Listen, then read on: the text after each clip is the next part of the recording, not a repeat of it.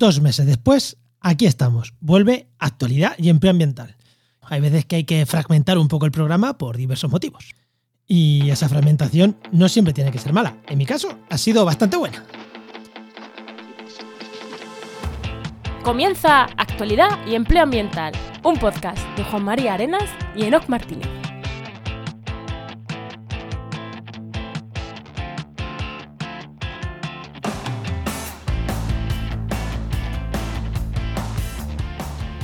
Buenas, soy Juan María Arenas Y aquí, Enoc Martínez, y este podcast cuenta con el patrocinio de GeoInnova. profesionales expertos en territorio, medio ambiente y sistemas de información geográfica que puedes encontrar en www.geoinnova.org. Hoy, en el programa 164 del martes 24 de enero de 2023, hablamos sobre fragmentación de hábitats. Y cosas buenas y cosas vale. malas, ¿eh? No, no todo va a ser negativo, ya veréis, ya veréis. No, no, no vayáis diciendo, va, así todo mal, ya está. No, no, quedaros, quedaros, que está interesante. Eh, pero antes, Enoch, ¿qué tal? ¿Qué tal? ¿Qué, qué- te iba a decir, ¿qué tal tu semana? No. ¿Qué tal tus dos meses que llevamos sin grabar?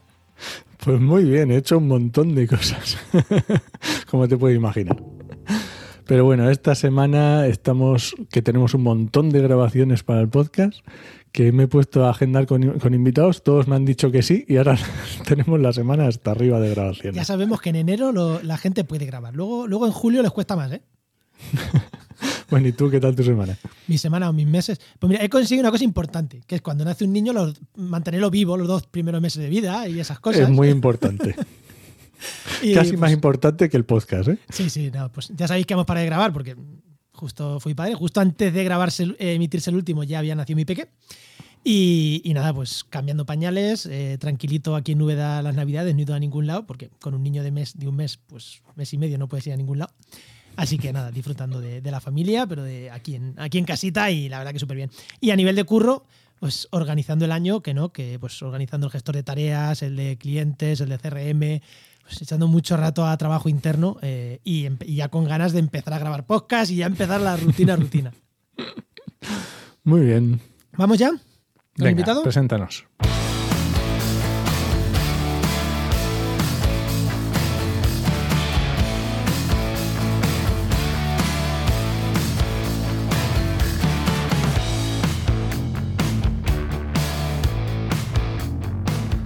Hoy tenemos con nosotros a José Guerrero Casado, que es biólogo, eh, doctor y profesor del Departamento de Zoología de la Universidad de Córdoba. Muy bueno, José, ¿qué tal? Hola, ¿qué tal? Muy buena. Encantado buenas, de estar con José. ustedes. Oye, En- Enoch, antes que te decía, que fíjate, antes de dar el paso al invitado, que hemos dicho, es de Córdoba, tal, tengo, le estaba diciendo, tengo ganas de ir a Córdoba. Pues hablando de Heinova, que hemos hablado antes, también parte del equipo de Heinova, Patricio y tal, está en Córdoba. O sea, en la visita que tengo que hacer a Córdoba, aparte de ir a veros a vosotros a la universidad, tengo que pasarme a ver a los compañeros de Heinova también, que tienen parte en Córdoba, a Eva y a Patricio. Así que ahí, ahí lo dejo. Pues si lo escuchan, que lo sepan, que tengo que ir a, a verlo también. Bueno, eh, José, Mi pregunta. la pregunta que hacemos siempre, aunque igual te la puedes ahorrar, Enoch. Ya sabemos que Sí, ya sabemos que es biólogo, ya no sabemos de qué va a ser, pero bueno, José, cuando eras pequeño, ¿qué querías ser de mayor y, cómo has llegado hasta aquí? Vale, pues son dos preguntas que podrían parecer la misma, pero las respuestas son distintas, ¿no? Yo en mi caso, de pequeño, que lo que quería ser mayor, bueno, a veces no lo tenía muy claro, ¿no? Lo que sí tenía claro es que me gustaba algo relacionado con la naturaleza, ¿no? A estar al aire libre. Eh, y si mi madre me dice que, me, yo decía de pequeño guardabosque, ¿no? Ah, bueno, bueno. de 30 años, con la figura del guardabosques, ¿no? Que que quizás existía un poco más que ahora, pues yo decía guardabosques. Y luego ya, pues claro, conforme vas creciendo, te vas fijando un poco más, ¿no? El aspecto eh, biológico, ecológico, las plantas, los animales, y vas ya un poquito cerrando, cerrando un poquito más el, el enfoque, ¿no? Y ya pues, decidí estudiar, estudiar biología. ¿no? Y estudiar biología pues, Biólogo, biólogo desde el nacimiento, está Sí, clarísimo. sí, bueno, pero lo- ya, en el campo y luego biólogo. Lo que sí es verdad que cuando empecé ya con lo que es la investigación, a trabajar, a hacer el doctorado, no me imaginaba que solo quería tantas horas de ordenador, de, de estadística, de leer artículos. Y bueno, la hora de campo a veces uno la echa mucho en falta, ¿no? Pero bueno, eh, sí es verdad que, que yo quería dedicarme a esto, ¿no? A algo relacionado digamos, con la naturaleza. Sí, lo tenemos claro. O sea, siempre lo decimos. Los biólogos nacemos biólogos, ya está. O sea, tú que has tenido niño, niña, biólogo, pues el biólogo. Que no sabemos que se llama biólogo y, y le ponemos nombres raros, pero, pero nacemos biólogos. Sí, la mayoría de las vacaciones, sí. Oye, José. Son vocacionales, suelen ser muy vocacionales. Sí, sí, biología es de las muy, muy, muy vocacionales. Sí, sí, sí, sí, cierto. Para mí o para par. Y te fuiste, estuviste investigando fuera de España, ¿verdad? Sí, yo hice el doctorado aquí en, España, en Córdoba, y después del doctorado estuve cuatro años en, Ecuador. Estuve trabajando allí en Ecuador, me fui como profe realmente a dar clases y también a, trabajar en unos proyectos de, investigación allí en Ecuador. ¿Y qué tal fue? ¿Cómo es la experiencia comparado con aquí, la investigación, la universidad? Pues mira, diferente, ¿vale? Eran situaciones distintas, ¿no? Eh, momentos de desarrollo distintos. Y, y, en cuanto a la investigación, pues bueno, tenía la ventaja de que la zona donde yo estaba, que era la región costa, pues estaba menos investigada. ¿Por qué? Porque tú, nosotros como biólogos, dices, vas a Ecuador y todo el mundo piensa en dos cosas. O bien te vas a la parte de la Amazonía, ¿verdad? O bien piensas en la isla Galápagos. Pues bueno, a mí me tocó en una zona que no era ni una ni otra, que era la región costa, y para, para bien, pues había mucho por hacer, había mucho terreno por explorar porque no, no, había, no, había mucho investigado, ¿no? Y eso pues era una ventaja, ¿no? Qué guapo. Al final, lo de que un investigador se haya ido fuera, ¿no? Tampoco es sorpresa. O sea, ahí está. eso es ley de vida, eso tienes que hacerlo. Sí, sí, sí. Bueno, ¿algo más? ¿O pasamos ya con el tema? Que la verdad Vámonos al tema. Ya que he hablado de Ecuador y seguro que hablamos de, lo que, de la investigación también allí, vamos a con el tema, ¿no? Venga.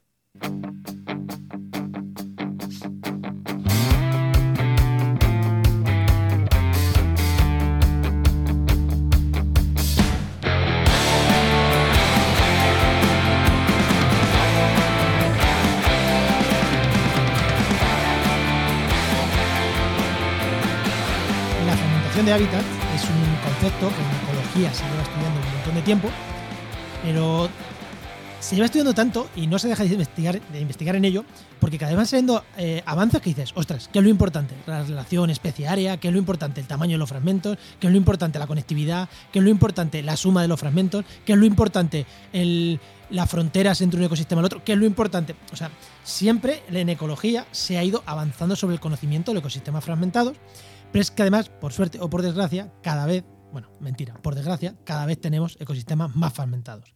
Entonces, si es un campo de estudio que se conoce poco, que es súper diverso, que hay que investigar un montón de cosas, y encima cada vez tenemos ecosistemas más fragmentados, he dicho por suerte o por desgracia, porque es que si no estuviéramos fragmentados, igual estarían mm, no estarían. O sea, por, por suerte. Por suerte todavía quedan fragmentos de naturaleza en algunos sitios.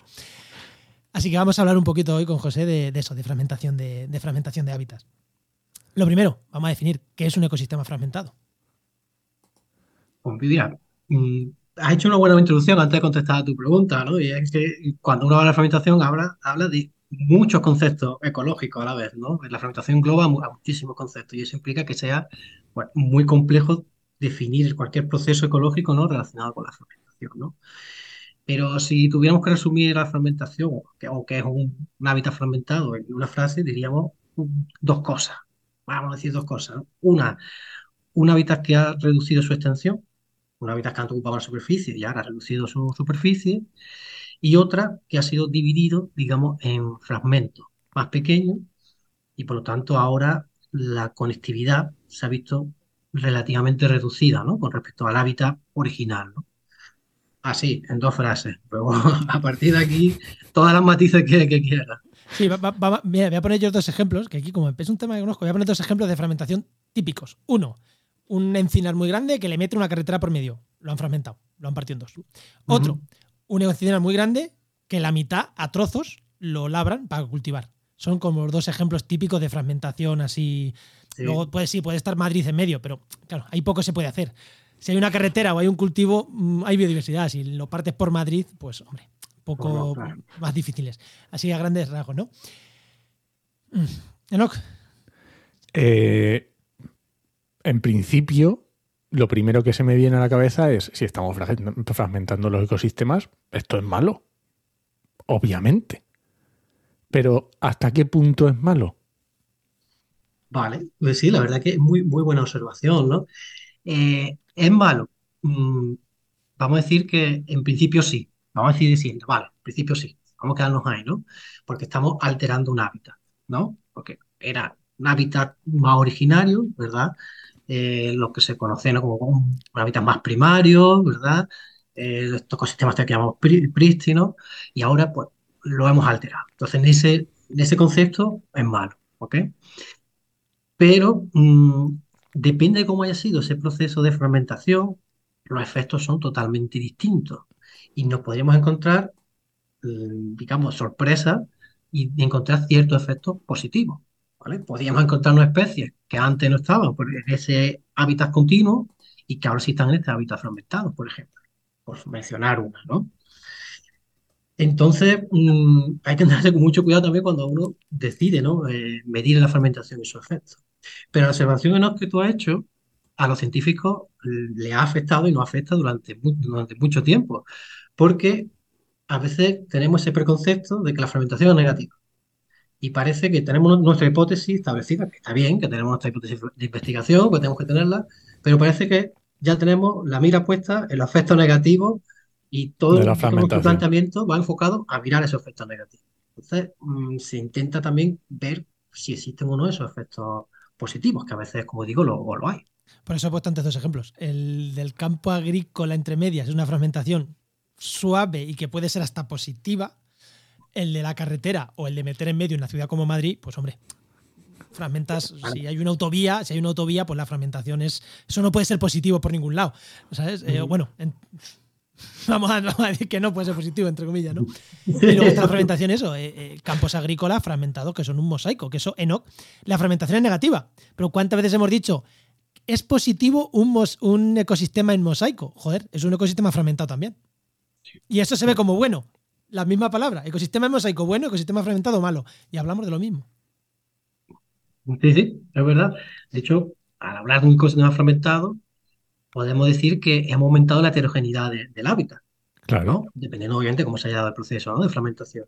Pero puede dar lugar a un hábitat, como dices, en mosaico, que muchas veces defendemos como un hábitat heterogéneo, que puede albergar más biodiversidad que otro tipo de hábitat más, más homogéneo. ¿no? Entonces, dependiendo de cómo se haya dado esa fragmentación, de cómo haya quedado la matriz, de cómo haya quedado la conectividad en todos esos fragmentos, pues podemos encontrarnos esos efectos positivos que siempre, o casi siempre van vinculados ¿no? a, a un hábitat mosaico muy heterogéneo. Juan, este ejemplo que me has puesto tú antes. ¿Cuál? Si ¿Qué es mejor? Ah. Tener media España, vamos a poner de, la meta oriental, ¿vale? Toda llena de bosque mm, prístino, ¿vale? O ecosistemas prístinos, y la otra mitad, todo eh, humanos, ciudades y, y, estos. O la misma superficie distribuida en trozos por todo el territorio. ¿Qué es mejor? Aquí lo vemos, aquí creo que todo lo tendríamos claro que es mejor. sí, esa, eso es un debate que en ciencia se trata mucho, ¿no? Que, que en inglés es el land sharing, ¿no? O land sparring, que sería como compartir la tierra, ¿no? O, digamos, separar los usos de la tierra, ¿no? Justo el ejemplo que usted, que usted habéis puesto, ¿no? Es decir, que habéis puesto vosotros. Separamos la mitad para producir alimentos, porque hay que tener, producir alimentos, ¿verdad? Y hay que, necesitamos tierra agrícola y la otra mitad la dedicamos a conservación, pero una conservación muy estricta, ¿no? Donde no permitimos ningún tipo de uso extractivo. O por el otro lado, en esas zonas agrícolas hacemos un tipo de manejo que favorezca a la fauna silvestre, que favorezca la biodiversidad, aunque produzcamos un poquito menos, ¿no? Y obviamente podríamos necesitar una superficie mayor, ¿no? para cultivar porque estamos tomando ciertas, digamos, ciertas medidas que mm, no son tan agresivas con el medio, Quizá eso penalice un poco la producción, pero favorece la biodiversidad, ¿no? Y ese es un debate que se genera mucho en, la literatura científica cuando, cuando abordas este tema, porque hay que producir alimentos, eso es obvio, ¿no? Entonces, ¿qué estrategia usamos? Bueno, pues lo mismo, pues habrá que ver situación a situación cuál, cuál es mejor. Eso te iba a decir, no, no hay nada, eh, no, o sea, no hay una verdad absoluta en cuanto a esto, ya no, es que es mucho mejor hacerlo así, ¿no? Están como diferentes líneas de pensamiento, ¿no? Por así decirlo. Sí, claro. Y depende también del, objetivo de conservación ¿no? y, del ecosistema en cuestión, ¿verdad? Si, por ejemplo, pensamos en un olivar, ¿no? un, olivar típico de Jaén, de ahí de, de, tu zona, ¿no? Antiguo, ¿no? Que tenga cientos de años. Oye, pues a lo mejor en ese olivar podrías tomar ciertas medidas que no penalicen la, la producción, pero que sí favorezca la, la biodiversidad. Pues ahí estarías aplicando ¿no? Eh, esa estrategia de, del land sharing, ¿no? de compartir el uso de la tierra y la biodiversidad. Pero quizá a lo mejor si estamos pensando en, la, en, el aceite de palma en la isla de donde habitan los orangutanes, ¿no? Eh, pues a lo mejor allí mmm, difícilmente podrías tener poblaciones, ¿no? En zonas con cierto uso extractivo, ¿no? Por mucho que, que tú sembres allí, pero que, que dejes árboles dispersos originales, bueno, entonces ahí tienes que aplicar la otra estrategia, ¿no? No. Aquí, a partir de aquí siembra y a partir de aquí no siembras para que ese bosque, ¿no? Pues albergue todos los requisitos para, para ese tipo de especies. Claro que aquí la clave es la especie que quieres conservar. Hay especies que les va bien ese mosaico o con poquito se conservan y hay especies que, que mira, o tienen grandes zonas. Eh, aquí podríamos hablar, por ejemplo, a mí se me ocurre, y creo que va en relación a cosas que otras han investigado, que un felino, el lince, por ejemplo, el mosaico le puede ir bien. Ahora, a lo mejor al lobo o al oso necesitan ecosistemas más grandes para poder estar, ¿no? Sí, quizás el, el lince ese mosaico va relacionado con el conejo, ¿no? Quizás, ¿no? Que el conejo le viene el mosaico y por extensión quizás al lince le venga bien el, el mosaico, ¿no? Y en el caso de, del oso, pues quizás necesita esas zonas más grandes, más inalteradas, para evitar también todas esas perturbaciones humanas, ¿no? Que siempre en los bosques fragmentados van a ser más, van a ser más altas. Y entonces, pues ahí tendremos que aplicar la política de intentar separar ¿no? el uso de la tierra para agrícola con el uso de la tierra para conservación. ¿no?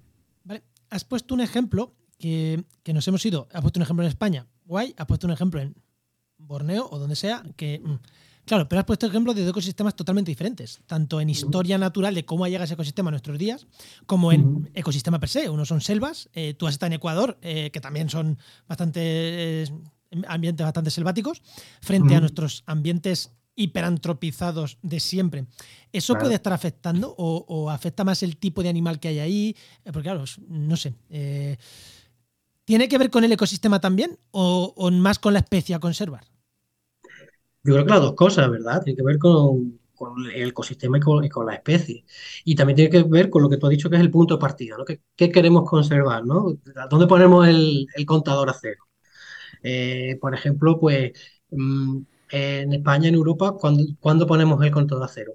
Hay, digamos, investigadores que consideran que tenemos que conservar lo que se parece o lo que se parecía más antes de la, de la revolución industrial, por ejemplo, ¿no? Que cuando empezamos ya ¿no? A, a, transformar seriamente el paisaje. Y otros dicen que no, que habría que ponerlo bastante atrás, ¿no? Mucho antes de que el ser humano ya tuviera una, una huella, ¿no? Más importante. Y en el caso de, por ejemplo, de, de, de, de América, ¿no? de la zona del, del, neotropical, pues igual hay investigadores que consideran que habría que poner el contador a cero, pues cuando los europeos llegamos a, llegaron allí a, al continente americano y empezaron a, a transformar más seriamente, y, otros pues incluso te dicen que no, que habría que ponerlo más atrás todavía, cuando los, los, los, los primeros homínidos llegaron a América y empezaron a extinguir la megafauna pues hace miles de años. Entonces, eh, siempre tenemos esa, esa tesitura donde poner el contador a y qué queremos conservar. ¿no? Pero bueno, lo que sí está claro que en España mmm, hay muchas especies que llevan viviendo muchos siglos ¿no? en, en este tipo de ambientes como tú, tú, comentabas, ¿no? Y no tanto ¿no? en, en ecosistemas tropicales donde viven en la selva. ¿no? Entonces, bueno, eh, pues aquí podríamos establecer estrategias de conservación, como decía antes, por ejemplo, un olivar que llevan cientos de años ¿no? Eh, produciéndose aceite ¿no? en España, mientras que en los ecosistemas tropicales pues, mm, quizás habría que fomentar la conservación porque siempre ha habido allí ¿no? que se va a hacer tropical. Vale, eh, justamente viendo, me interesa que nos vean, no, veamos las diferencias. Eh, en los ecosistemas que tenemos aquí, que estamos acostumbrados en España, más antropizados, más, más de conexión de, esta, de usos de la tierra, ¿Podríamos solventar los problemas que podemos encontrarnos aquí a través de la conexión de los diferentes, mmm, no sé, pa partes de ese ecosistema fragmentado? ¿Sería suficiente? Eh, pues mira, sería suficiente, pero no para todas las especies. Eh, los que defienden la estrategia ¿no? del de, de land sparring, ¿no? de, de, separar un poco, ¿no? La defienden porque hay especies que que por mucho mmm, land sharing que hagamos, por muchas eh, acciones que hagamos para fomentar la, la, vida silvestre ¿no? en las zonas agrícolas, nunca la vamos a encontrar. Eh, no sé, eh, me pongo por ejemplo el caso de, del buitre negro, ¿no? típica especie aquí en, el, en, la zona mediterránea que te anida en zonas muy alejadas ¿no? de carreteras, ¿no? de núcleos poblacionales, zonas de vegetación mucha pendiente, en fin. Y yo puedo hacer todo lo que quiera ¿no? en, en zonas agrícolas que difícilmente no voy a tener esta, esta, esta especie. ¿no? Entonces, hay investigadores que defienden que, el, que nunca debemos aplicar solo land share, porque hay especies que nunca van a habitar en este tipo de hábitat, por mucho que, que nos empeñemos. Pero eso sí, hay experiencias que dicen que en zonas agrícolas podemos aplicar muchas medidas y fomentar muchísimo la, la biodiversidad. No perdamos de vista que las zonas agrícolas, la mayoría son zonas agrícolas porque son zonas muy productivas, ¿no? Entonces, es mm, ayudar un poquito a la fauna, a la flora en ese tipo de zonas muy productivas, oye, pues suele tener efectos muy buenos, ¿no? Claro, si, es que si, hay, si hay plantado trigo es porque eso produce. o- Claro. Vale, o sea que a lo mejor aquí tenemos que irnos más a estrategias mixtas, a, a- zonas, mm, pues oye, si ya tenemos una zona conservada, a lo mejor hay que eh, aplicar, seguir aplicando esfuerzos o este tipo de cosas y conectar otras, vale. ¿Y en América? ¿Cómo, cómo, cómo lo has visto tú allí? Claro, pues mira, en América, allí concretamente, ¿no? Donde estuve en Ecuador, pues como ecosistema tropical, es un ecosistema súper diverso, ¿no? Y a la vez súper complejo, ¿no? Pues eso va de la mano, ¿no? Y, y allí lo que sí es verdad es que mm, hay como, como una zona, digamos, que todo el mundo tiene claro que hay que ser, el- es conservarla, ¿no? Que sería la, la la amazónica, ¿no? Pero claro, yo creo, bueno, punto de vista que claro, que todo el mundo lo ve porque compara la, la selva amazónica con otro tipo de bosque tropical y oye, el bosque tropical que no es amazónico, pues parece que es menos biodiverso, que es menos importante, ¿no? Pero claro, eso con a lo mejor la vista de alguien que está acostumbrado a la selva amazónica, pero viene de la España seca mediterránea, ¿no? Y vas, y vas allí y encuentras esa, esa gran diversidad, aunque sea en un bosque tropical, pero no amazónico, que oye, ¿cómo no vas a conservar esto? Como esto no hay que estudiarlo, como no, como no hace la pena, ¿no? Pero claro, mm, también eh, ha sido una zona que se ha fragmentado, se ha deforestado muchísimo en, los últimos, en, los- en las últimas décadas y ahora hay que ver el punto en el que estamos. Entonces, vale, en el punto en el que estamos, mm, hay que ver lo que, lo que ha quedado, lo que tenemos y valorarlo y ver qué medidas correctoras se, pueden se pueden aplicar, ¿no? Entonces, bueno, pues hay que estudiarlo, ¿no? Eh, Hay que estudiarlo y una de las cositas que hicimos por ahí y que estamos siguiendo haciendo es estudiar la biodiversidad que hay, porque como siempre se dice en conservación, si tú no, no conoces, no lo valoras, y si no lo valoras, no, no lo conservas. ¿no? Pues entonces en esos, en esos paisajes muy fragmentados, que a lo mejor si lo comparamos con otros bosques tropicales primarios, pues obviamente no van a tener la misma, digamos, biodiversidad o no van a tener la misma eh, servicio ecosistémico o distintos procesos ecológicos más complejos, pues merece una, la pena desde el punto de vista conservacionista. Vale, entonces, por lo que yo estoy entendiendo, y volvemos otra vez a dar la vuelta que es lo mismo, es que quizá en, en España o en Europa la fauna ha- lleva muchos años evolucionando con una fragmentación laxa, por así decirlo. Y claro, y a lo mejor están más acostumbradas a estos ecosistemas de, de- de- de mosaico, y allí no.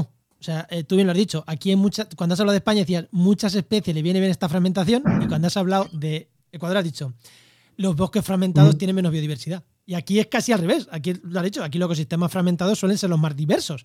Claro, quizá tenga que ver esa historia evolutiva de una fauna frente a otra, o de que allí donde está fragmentado es que está hiperfragmentado. O sea, claro, es que aquí a lo mejor quitas un encinar, que muchas veces son ecosistemas ya de, per- ya de por sí mm, heterogéneos, dispersos, depende en qué zonas, no, no son bosques cerrados, ni mucho menos, eh, sobre todo en la España más seca. Claro, allí es que cuando quita la selva, es que, es que claro, es que pasa de tener unos bosques maravillosos a tener mm, mm, mm, nada. Claro, ¿Qué le afecta más, la historia evolutiva o ese cambio tan grande a nivel ecosistémico que igual en Europa no es tan grande? Claro, yo creo que, que es el, ese cambio brusco yo que comentaba, ¿no? Ese cambio tan brusco que hay entre lo que es un bosque tropical, con toda la complejidad estructural que tiene, ¿no? Un, bosque tropical, pasar de eso a una zona, ¿no? Un pastizal, por ejemplo, para, para el ganado, ¿no? O un cultivo de, Que es que no se me ocurre de- nadie de que pueda- maíz. Claro, convivir. ahí difícilmente- eso es. Luego, lo comentaba aquí en Europa, en, Bueno, Europa, más, más en España, porque en Europa, Europa Sí. arriba, no, más el Mediterráneo, Sí, me refiero. más el Mediterráneo.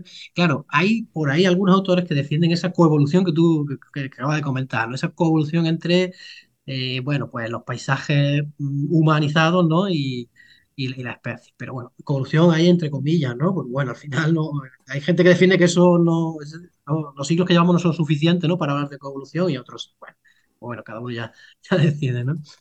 Y otra gente habla de que realmente a, a veces hemos sustituido el hábitat natural de la especie por hábitat, digamos, antropozizado, ¿no? Por ejemplo, qué sé yo, dice, las aves esteparias, ¿no? En España eh, están en la zona cerealística, vale, pero ¿están en zona cerealística porque han coevolucionado con la zona cerealística o porque su hábitat no les queda otra. De, de, pasto naturales no lo tienen y no le ha quedado ¿no? Entonces, bueno, pues hay que poner un poco sobre la mesa la, las dos opciones, ¿no? Y, y, ver. Pero sí es verdad que, mm, que yo creo que, que, que esos cambios tan bruscos, ¿no? Que, que hay entre una selva tropical y, un, y, un, y una zona de, de, de, pastizal ¿no? o un maizal, comparado ¿no? con ese cambio menor que hay aquí ¿no? en, en España mediterránea, ¿no? entre las zonas originarias, ¿no? que siempre ha habido eh, pastoreo de alguna u otra manera, ¿no? y una zona agrícola no muy intensificada, bien mosaico. Las diferencias son, son menores. Estaba pensando, claro, en, en, las investigaciones y en el, en el artículo de Conversation que habíamos visto, que dejaremos en las notas del programa, ¿cómo valoráis toda, este, toda esta biodiversidad? Porque digamos que esto tampoco es trivial. ¿Cómo lo hacéis para, para, sacar esos datos y para daros cuenta de cómo se producen estas, este, estas diferencias? Joder, no, espera, espera, espera. O sea, le habíamos dicho que no íbamos a entrar en ecología duro y ahora le preguntas que cómo se calcula la biodiversidad. O sea, no, pero es que, para que quiero que me diga que hacen fotos. Eso sí que es. Sí, sí, sí. O sea, cu cuéntanos sin, sin, entrar mucho en numerito, porque si no. No, no, no, va a, va a ser sencillo. Vamos a, no, no, no, bueno, no, no vamos a hablar de los cálculos de, de cómo se calcula la, la, fermentación, ¿no? que ya de por sí hay muchas fórmulas que eso te da una idea de que el poco consenso que hay y lo de lo complejo que es. ¿no? Pero nosotros lo que hicimos allí fue con cámaras trampa, ¿no? que ya todo el mundo hoy en día conoce, ¿no?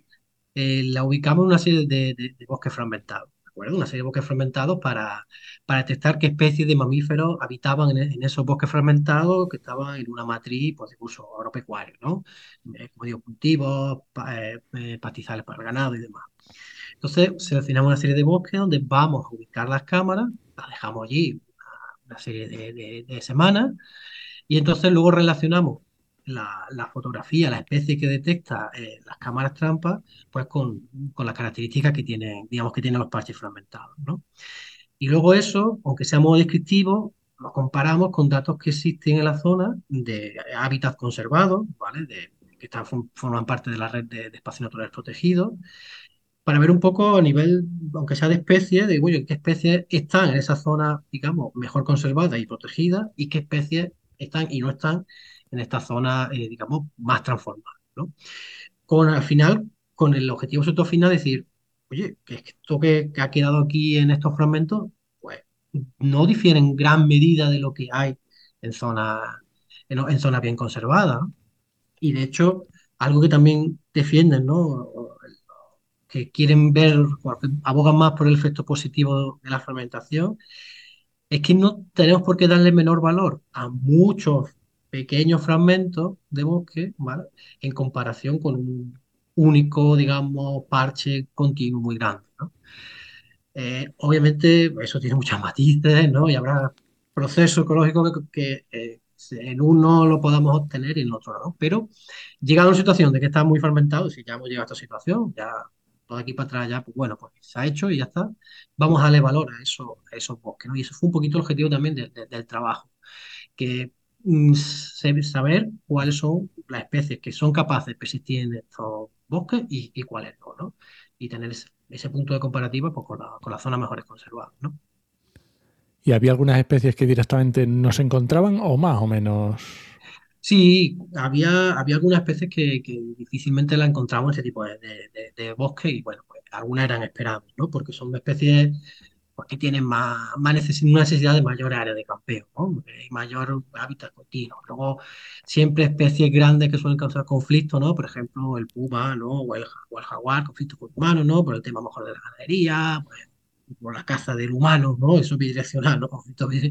La caza ¿no? del humano, la persecución humana, pues son especies que difícilmente vamos a encontrar en estos, estos parches, ¿no? Ah, no nos olvidamos que estamos hablando de grandes mamíferos y casi allí en esa zona, casi todos felinos, ¿no? Eh... Sí, hay del, claro, de, hay dos grandes felinos que son el puma y el, el jaguar, ¿no? Y luego, bueno, pues tiene, eh, tiene, tiene sus presas grandes, ¿no? Que, que, también necesitan sus requerimientos de hábitat también más grandes, ¿no? son algunas especies de, de, venados que hay allí, de cérvidos, y, bueno, y otras especies también como, como, como los pecarí, ¿no? Que son, son parientes de nuestro, de nuestro jabalí, digamos. Oye, y allí también pasa como que yo que escucho a, a, a gente de fototampeo aquí, que le des os desaparecían las cámaras o... Pues mira, tengo que decir que todo el mundo me lo advertía. ¿Qué hago? No hago la investigación, ya está, me, me doy por vencido antes de empezar. Y, y, no, de todos los sitios a los que fui, mm, solo me robaron dos cámaras, que eso, eso, eso, eso y nada es, es, lo mismo, ¿no? Entonces yo muy contento con, con eso. Además, eran zonas intencionalmente cerca de carreteras, ¿no? De, de pueblos, de, pequeña, de, de, pequeñas comunidades, que bueno, era muy probable que estuvieran por allí las vieron, pero por suerte no me robaron muchas, solo dos, eso, eso no es nada. Y claro, creo que también habéis seguido métodos parecidos o habéis seguido utilizando fototampreo también aquí en España. Sí, sí, claro. Un poco también mmm, con lo mismo, con la idea de, de, realzar la importancia que tienen pues, los ambientes humanizados para, para muchas especies, ¿no? Entonces, en zonas de, por ejemplo, de olivar, típica de, aquí de, Andalucía, con casi ningún remanente de vegetación natural, hemos colocado cámaras trampa y bueno, pues te encuentras sorpresas, ¿no? Te encuentras pues, que tejones, garduñas, turones, meloncillos, zorros, ¿verdad? Eh, y están habitando en la, en la zona, en las zonas agrícolas y, ¿no? pues, ¿Cuánta superficie agrícola hay en España? Pues imagínate, ¿no? Entonces, estudiarla pues, merece su, su, su atención ¿no? y conservarla. ¿no? ¿Y tú crees que eso es porque no se ha estudiado lo suficiente o porque le, les hemos dado por perdidos y, nos hemos, y de repente nos hemos dado cuenta de que no estábamos midiendo en, en los sitios adecuados? O... Yo creo que la mezcla de dos cosas, ¿verdad? Yo creo que, que no han sido zonas que tradicionalmente no se han investigado, ¿no? Realmente uno cuando quiere estudiar carnívoro, pues se va a zonas forestales, ¿no? Y si puede ser Doñana, pues mejor todavía, ¿verdad? Y, y muchas veces no nos vamos a, a, a estas zonas, ¿no? Se, se Entonces, lo dices a uno que hizo la tesis en taludes de carretera, ¿sabes? de ecología. que hay, hay, sitios feos para investigar, venga, pues en los taludes de las carreteras, venga. Ahí pues, ¿Hay sitios más feos? No, no hay. Pues ahí estuve haciendo la tesis. No lo sé, habría que pensarlo, ¿eh? No, pero claro, bueno, gente que ha hecho... lleva a, a, a, otro concepto también para la fragmentación. La gente, claro, la gente entiende la fragmentación, y esto sí que quiero que también que, que se oiga claro del programa, ¿no? Creo que aquí los tres lo tenemos claro, o por lo menos nosotros que somos biólogos, ecólogos, lo tenemos más claro, que, que no es veo una foto, veo una mancha de vegetación, veo una mancha de cultivo y esta es la fragmentación. Habrá para algunas especies que lo que, lo que el bueno es el cultivo y lo malo es el, es el, el bosque, la mancha de bosque en foto. Y habrá especies que lo bueno es las lindes. Y, hay, y habrá especies que ese ecosistema no está fragmentado. Estoy pensando en una imperial, una águila imperial. Dirá, sí. pa, pa, para ella no es fragmentación que haya cultivos al lado de. Mmm, no, vaya, la fragmentación puede ser que haya, como en Jaén, hectáreas y hectáreas y hectáreas y hectáreas de olivo. Eso es una fragmentación por imperial. Pero unas, una, un una zona de cultivos con encinas, con algo de, de olivar, para, para un imperial, eso no es fragmentación. O sea, que, que, nos pongamos ejemplo. Y a lo mejor para un lobo es una fragmentación alta y para un oso es una fragmentación infranqueable. Por ponernos en tres ejemplos así mmm, paradigmáticos sí, sí. en España. O sea, que la fragmentación depende también de la especie con la que lo estés mirando. Efectivamente, me, parece una reflexión muy buena y de hecho mm, voy a aprovecharla para. Porque has definido sin, querer, sin quererlo porque la zona, mm, digamos, transformada, heterogénea, mosaico, son más biodiversas que a lo mejor una zona única habitada por un único tipo de hábitat, que sea más natural, ¿no? Porque como decía, dice, hay especies que para ellas la fermentación puede ser buena porque la vamos a encontrar en el borde y en la zona de cultivo. Y hay especies que, que vamos a encontrar todo lo contrario en el bosque. Entonces, si tienes una zona muy compleja espacialmente, muy heterogénea, que te permita que ambos tipos de especies, digamos, coexistan, pues eso va a ser más diverso que una zona que no tiene esa diversidad de hábitats.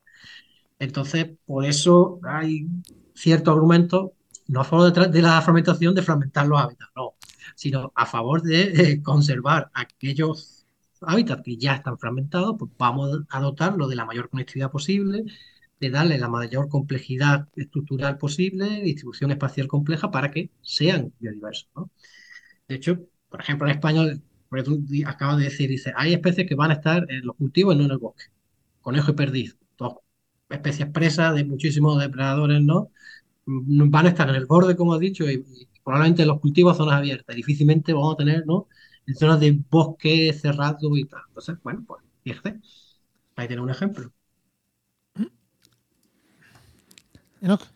que te veo con eh, Sí, es que estaba.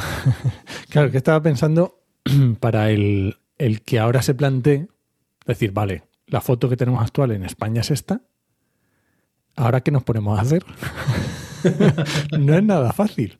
No, no lo es. De hecho, eh, gran parte de la superficie conservada ¿no? en España, en cuanto que está dentro de espacios naturales protegidos, son zonas un cierto uso ¿no? ganadero o agrícola. Es decir, que en España, mm, por, mm, digamos, por cuestiones de coyunturales que hemos llegado a esta situación, pues muchos de, de esos eh, diseños de áreas protegidas pues se ha tenido en cuenta ¿no? ese tipo de, ese tipo de, de hábitat, ese tipo de zonas, porque bajo un cierto manejo pues son importantes ¿no? para la biodiversidad, aparte que bueno, que no tenemos otra casi, ¿no? Cuando Claro. o, conservas montañas o conservas zonas alteradas. No hay otra opción. Sí, no hay más, es verdad. Entonces, claro. Entonces depende, ah, depende de la escala que te mueva, dice, claro, me muevo a nivel de comunidad autónoma, que son las que tienen competencias de este tipo. Bueno, pues tienes que decir cuál zona conservas o no. Pero si te vas a escala nacional, pues dices, ¿qué, conservo? ¿Pirineos y cordillera, y cordillera cantábrica? Entonces tienes que, que, hacer este tipo de, estrategia. Vale, pues no sé, Nox, si quieres algo más o vamos a ir eh, terminando, porque yo creo que le hemos dado un repaso. Eh, no hemos entrado en profundidad eh, al tema de fragmentación, pero creo que sí que le hemos dado un repaso bastante grande a lo que es mm, la fragmentación de hábitats. Em, en España, antes de por irnos, ¿en qué situación estamos? ¿En que cada vez vamos a estar más fragmentados o cada vez menos? Porque, al contrario de lo que mucha gente piensa, la masa forestal española. Y aquí vuelvo a lo mismo que haya un bosque no quiere decir que no esté fragmentado. O sea, puede ser que un bosque sea fragmentación, o incluso hay bosques que son una mierda y que fragmentan más que a lo mejor un campo de cultivo. ¿Vale? Pero eh, estamos en una situación en la que vamos a más fragmentación, a menos fragmentación, porque claro, ahí está aumentando la masa forestal con temas de reforestaciones, pero por otro lado están aumentando los grandes cultivos, los grandes latifundios en general. Porque, joder, Jaén hace 40 años no era el olival que es ahora. Claro, ¿hacia dónde vamos? Pues yo creo que ha respondido, ha respondido a la pregunta, ¿no? Creo que tú solo. Yo creo que vamos a eso, vamos a una tecnificación de la agricultura, de acuerdo, que a una intensificación, y eh, donde, donde no se va a intensificar la, agricultura, pues va a aumentar la masa forestal. Y abandono rural también, claro. Mm, claro, el abandono rural, efectivamente. Entonces yo creo que vamos a, a esa dicotomía, ¿no? De zonas forestales, vamos a llamarlo así, ¿no? Zonas agrícolas. Y agrícolas más intensivas y forestales. ¿Y eso es bueno o es malo, desde tu punto de vista? ¿Qué opinión pura y duro? opinión pura y dura. Yo creo que extremos son malos. ¿vale? Yo creo que perder la zona mixta, compleja, heterogénea, ¿de acuerdo? Eh, no debería y, tendría beneficios. Pero mm, hay que ver, hay que ver. hay que ver de aquí a 50, 60 años qué pasa, ¿no? Pero sí. Sí, no, es fácil, no es fácil. No es fácil. La verdad que mm, mm, hay algo a mí que me gusta que es eh, fomentar la interconexión de los diferentes ecosistemas. Lo voy a poner en general. Mm, no digo unos ni otros, ni conservado ni no conservado. Simplemente interconexión. Efectivamente. De hecho, muchos dicen que la conectividad es la clave. Hay fragmentación, pero siempre que haya conectividad, los efectos negativos de la fragmentación pues se diluyen un poquito. Bueno, otro día entramos en el tema de conectividad. ¿Por qué hay que conectividad? Porque lo que para un. lo que para una especie puede ser una autovía de conectividad, para otra puede ser por ahí no paso ni harto vino. que, se lo diga, por ejemplo, al anfibio. Dar un ejemplo. No, pobrecito la capacidad de dispersión que tienen y lo que le puede afectar una carretera. Claro. O sea, sí, o, las carreteras que hay por tema de fragmentación, el típico mm, paso verde por encima de la carretera, que es muy llamativo, pero muchas especies no se meten por ahí, porque dices, joder, o sea, no, no se meten por ahí. Para una mariposa le viene de lujo y a lo mejor para otras especies no se van a meter nunca. Y se van a meter más por un por otro sitio que no, no, no contamos.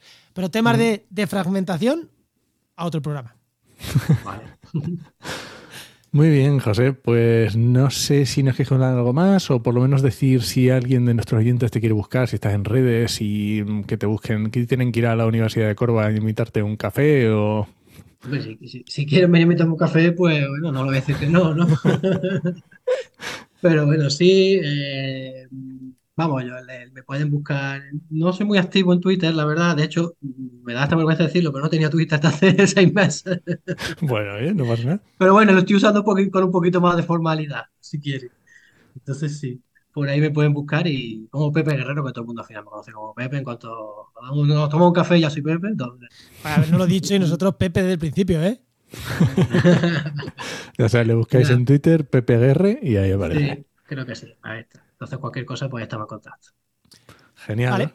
Pues genial, pues muchísimas, muchísimas, muchísimas gracias por este ratito que nos has regalado y hasta la próxima. Muchas gracias, Pepe. me ha gustado mucho. Hasta la otra. Hasta luego.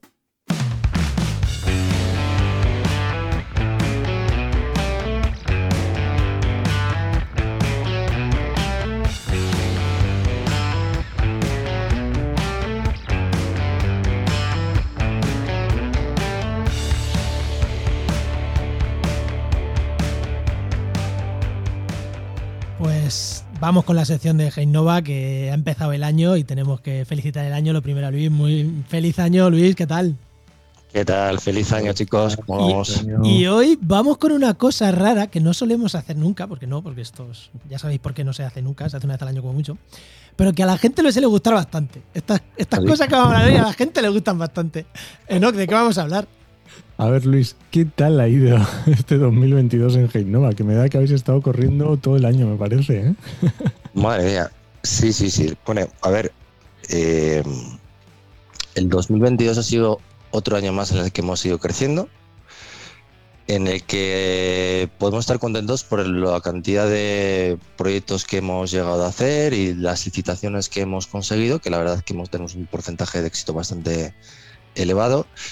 Y sobre todo yo estoy muy contento por las nuevas relaciones que, que cada vez se van consolidando con, con, bueno, pues con nuevos equipos de trabajo eh, que nos permiten pues, acceder o llegar a nuevos proyectos más interesantes cada vez y sobre todo enriquecernos de, pues, de, diferentes formas de, y perspectivas del territorio y ver el desarrollo de la actividad que estamos desarrollando entre G y Nova. Oye, Luis, una cosa que has dicho, eh, tenemos un porcentaje de consecución de licitaciones bastante alto. ¿Puedes decir más o menos en qué porcentaje estáis? Para que la gente diga, hostias, ¿qué es alto? ¿Alto es un 20? ¿Es un 70? Vamos a poner que lo normal es, bueno, cuando, cuando empiezas, eh, lo vas a pasar mal, sobre todo al principio, a no ser que tires los precios bastante, ¿vale? Em, eh, llegar a un 5% de 5 o un 10% mm, está cuando se empieza bien. Cuando ya estás trabajando, eh, digamos, de, llevas años, yo creo que entre el 20 y el 40 es una buena nota. Pero es que este año hemos llegado a un 60% de proyectos de adjudicación. Muy bien, ¿eh? Eso, quiere decir que cada vez elegimos mejor los proyectos a los que nos queremos presentar, que los preparamos mejor. Eso iba a decir también, ahí también hay parte de, habéis elegido mejor los proyectos, porque al final... Sí, eh, pero hay que dedicarle mucho tiempo. ¿eh? Hay, bueno, hay adjudicaciones eh, que van puliduras al precio, eh, hay licitaciones que van así, pero hay otras que, que las que nos hemos currado mucho las memorias, que nos hemos currado mucho los equipos, que se trabaja muy bien em, en, formar y en estructurar toda o planificar todo lo que es el, trabajo que hay que hacer durante los días que te dan para el desarrollo de, la oferta. Y la verdad es que bueno, estamos bastante contentos por la cantidad de, de proyectos que hemos conseguido. La verdad es que mm, prácticamente por todo el territorio pues hemos conseguido con, con Manuel Borovio, por ejemplo, trabajar o, ayudarles eh, con lo de la Antega, la, licitación que eh, ganaron de, Antega, de plataforma inteligente de, Galicia, con Manuel Borovio también unos planes territoriales, el plan territorial de, Riberos del Duero. Eso de los planes territoriales nos los tienes que explicar luego. Pero es otro Vale. Sí, nos han adjudicado otro, pero todavía no está, todavía no está firmado, pues así no está formalizado, así que bueno, ya daremos la noticia más adelante. Eh, con otros equipos también que llevamos en Valencia, pues otros planes generales, como el de Catarroja, bastante, bastante interesantes. Oye, y el equipo habéis ampliado, porque yo lo sé que habéis metido más gente en el equipo. Sí, claro, pues para dar eh, cobertura a todo esto hemos ampliado, además hemos tenido alguna baja que otra, y esto nos, nos- nos obliga también a, a replantearnos todo. Em, pero sí, hemos ampliado y tenemos previsión de seguir ampliando este año eh, por proyectos que, eh, que hay que empezar a trabajar y que... Ojo, ojo, ojo, ojo la exclusiva de Luis. Si queréis trabajar en Genova, acaba de decir que van a contratar. Pronto van a contratar. Veremos a ver qué perfiles contratan, pero, pero van a contratar, ¿eh? O sea, que pendientes que van a contratar. Sí, contrataré, pero será seguramente en, eh, en Pamplona, Navarra, igual que la última licitación. Ya tengo además de, los, de, la, de la última vez que estuvimos eh, revisando currículos y contratando, eh, ya tengo fichadas unas cuantas personas que la verdad es que mm, mm, les dije que contaría con ellos más adelante en cuanto tuviera y creo que voy a tener la oportunidad de, trabajar con ellos, interesante.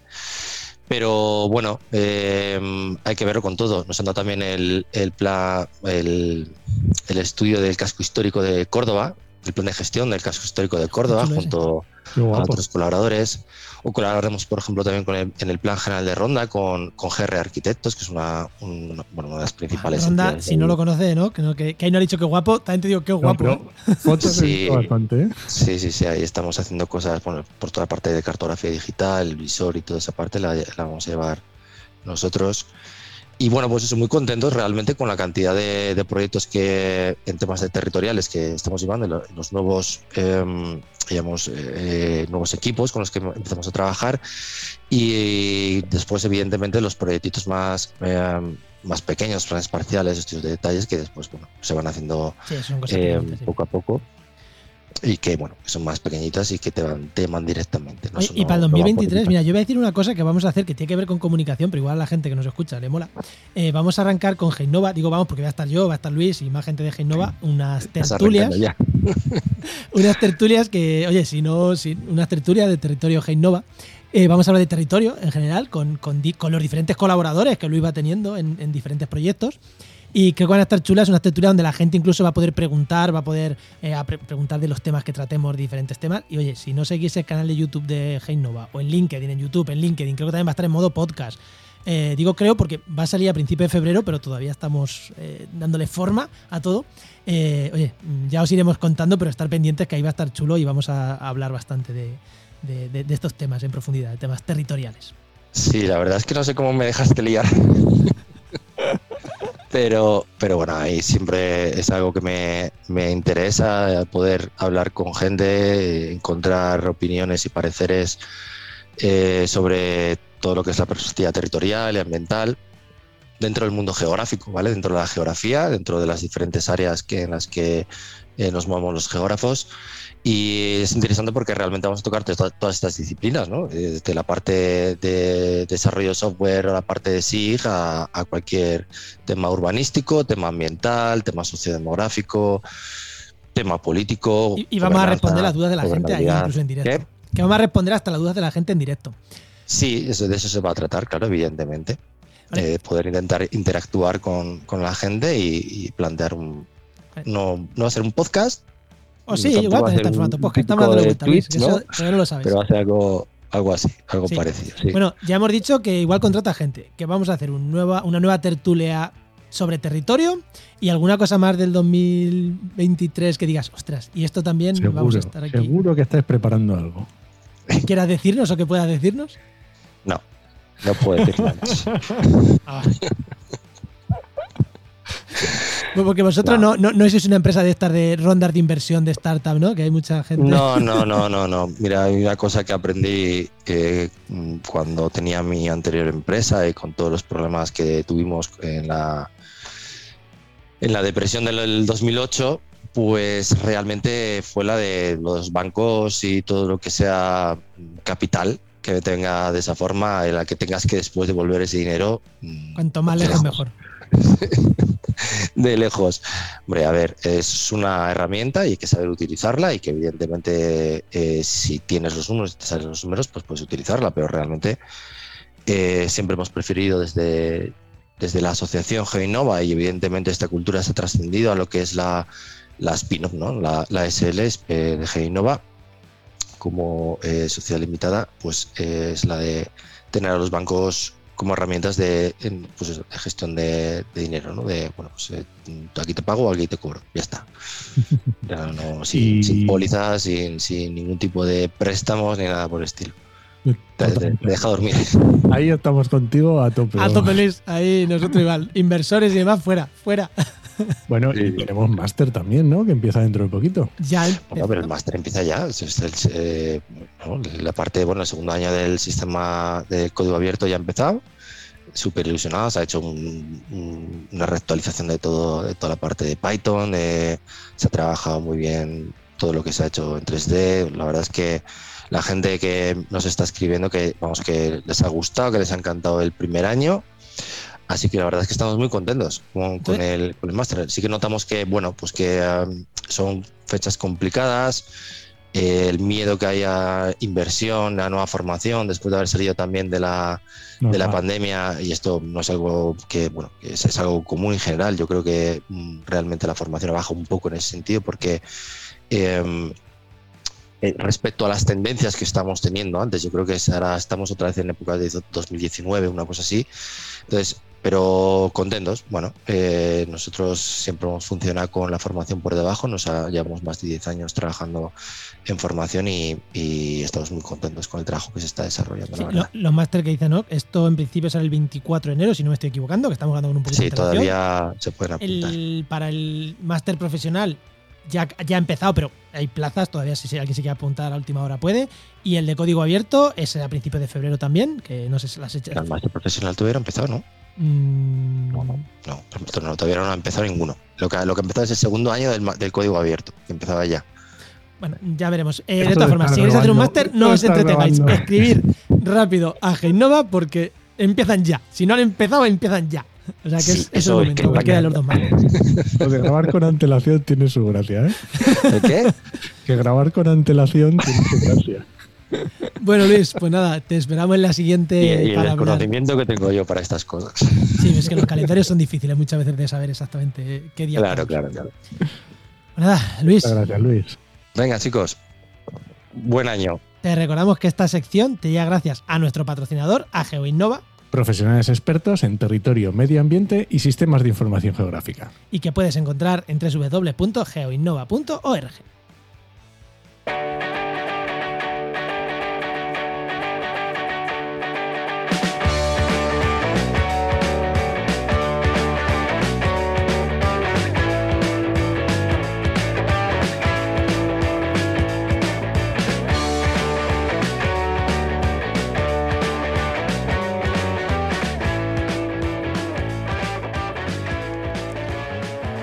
Bueno, vámonos. Mira, me da pena.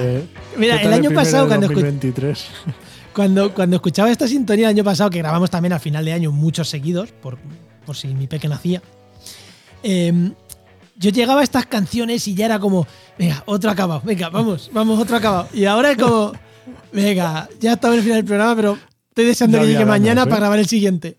Efectivamente, mañana grabamos, ¿no? Pues muy bien, pues oye, déjame que te recomiende un podcast y ya nos vamos. Venga, va, recomiéndame. Uno que ya te he recomendado más veces, pero es que acaba de llegar a Podcastidad y hombre, tenemos que recomendar. Hombre, y sobre todo, y sobre todo habiendo dicho Pepe a lo que se quería dedicar. pues tenemos aquí el guardabosques, el guardabosques Wild Podcast de Laura y Francesco que igual los conocéis porque antes eh, han cambiado de nombre, ahora con la temporada nueva, que han venido a Podcastidad, y antes eran la madriguera Wild Podcast, y ahora es el guardabosque Wild Podcast. Así que escucharles, que está muy guay, y tienen unos episodios muy chulos, muy entretenidos, muy recomendables. Pues nada, pues ya está, ¿no? Yo, los escucharé también. Yo los escucharé, me lo recomendaste si no lo había escuchado, pero ahora ya, ahora ya lo voy a escuchar sin duda. bueno, nos vamos. Venga. Este podcast pertenece a la red de podcast Podcastidae, la red de podcast de ciencia, medio ambiente y naturaleza. Y como siempre digo, nos, nos puedes eh, dejar comentarios, eh, mm, recompartirnos en redes sociales, lo que tú quieras. O sea, cuanto más nos compartas, más gente nos escucha, pues más ilusión nos va a hacer. Eso es así. Y más contento va a estar Genova con nosotros y más va a patrocinar y, y, a, y- y- y a más gente vamos a llegar, que es para lo que hacemos en estos podcasts. Así que nada, compártenos. eh, pues compártenos, coméntanos, mándanos mensajes por donde quieras, que estamos en todas las redes sociales, ya sabéis. Y nada, Muchas gracias. te esperamos en el siguiente programa de actualidad y empleo ambiental. Nos escuchamos. Adiós. Ah, se me olvidaba. Tenemos dos ofertas de empleo súper buenas de Coproima en Albacete. De técnico ambiental para realización de inventarios ambientales, seguimientos de instalaciones renovables, seguimientos específicos de avifauna y quirópteros, informes y memorias ambientales, y otra de consultor ambiental, más de redacción de documentos y memorias, asesoramiento en gestión de residuos, presentación y seguimiento de proyectos a la administración, etc. Si das el perfil, no lo dudes, trabajamediambiente.com.